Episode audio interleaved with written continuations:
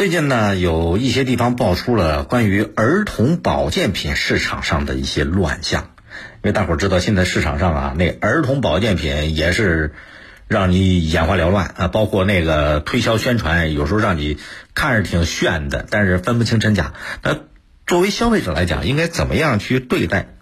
记者最近做了一些了解和走访，这个在南京一家母婴用品店啊，记者就看到。满货架摆放的都是儿童保健品，反正各种各样的，什么补充各种微量元素啊、健脑啊、增强免疫力啊等等等等，眼花缭乱，啊，价格还不菲。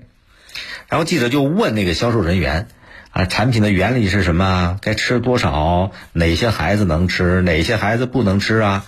结果那个店员那个店面里边的服务员不知道，没法明确的告诉人家。现在对很多家长来讲啊。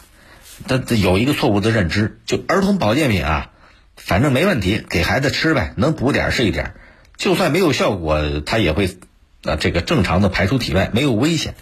那实际情况是这样吗？还真不是你想的这个样子。记者做了咨询了解，就请医生来来来来鉴定一些这个儿童保健产品。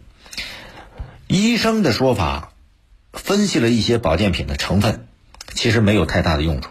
只是夸大了食物的用途。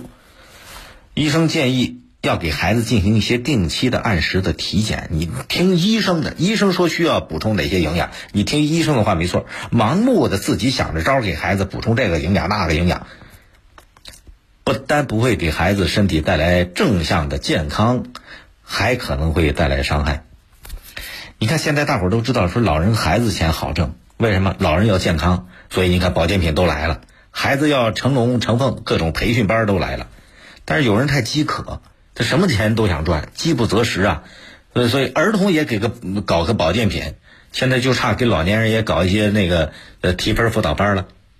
实际上，这儿童保健品大多数都是商家炒作的概念。儿童保健品它不是孩子成长的必需品，当然了，家长给孩子买这能理解是吧？心疼孩子，一切为了孩子，为了孩子一切。但是你从市场来看，这各种各样的儿童保健品啊，价格这个价格不低，家长掏起钱来一点都不含糊，舍得。消费的这个初衷不错，可是你要多听听专家的建议。正常来讲，一个这个合理饮食啊，各方面都没问题的孩子，一般不需要去额外服用保健品。吃的多了，什么维生素、微量元素都有可能对身体产生负面作用，因为有些保健品里边它有激素，是吧？你给孩子吃多了，他他他，比方他性早熟，是吧？他会肠胃有各种疾病，这多麻烦，要因人而异。怎么样因人而异？那你就得多听医生的，多听专家的。所以家长要保持理智，这里边除了家长的理智，这是一个方面。作为市场的监管执法，这也得给力。你像这个广告法都有明确的规定，保健品的广告，你不能有一些这个表示功效、安全性的断言或者保证，那叫吹牛。你也不能涉及哪些病能治，有什么样的神奇的功能，但是变成仙药了，这都不能这个瞎吹。对于违反广告法相关规定的，那相关职能部门就。法律怎么规定就怎么打呗，把商家打老实了，都个个老老实实做生意，儿童不就避免伤害了吗？另外还有一点，就这个科学知识的普及，其实非常重要的。因为很多家长他就抱着这个，这个这个只要对孩子有用的东西，尝试一下呗，反正没有坏。为什么会有这种想法？缺乏一些基本的科学知识。比方讲，我刚才跟大伙儿说的乱用保健品啊。你吃出这个血钙高了，性早熟了，这对孩子带来的伤害很大的，所以一些基本的常识要学习、要了解、要进行科学普及。另外就是保健品行业自己，哎，也要干净一点，要多一点自律。比如消费者在买之前，你多一点善意的提醒，引导大家科学适量的购买，对吧？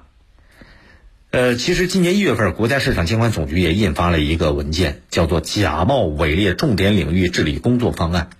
这里边就提出要开展特殊食品的监管行动，针对的就是老年人和孩子。现在随着国家对保健品市场监管力度的加大，啊，包括这个市场的规范度，对家长多一些这个相关知识的了解，儿童保健品市场相信也会慢慢的趋于越来越规范的这样一个这样一个现象吧。好，更多内容请您下载荔枝新闻客户端，随身听板块闪亮登场，和您一起倾听世界。微博、微信请关注江苏新闻广播或者我是大林。收听本节目可以下载大蓝鲸进行点播或者订阅。今天节目就这样，再会。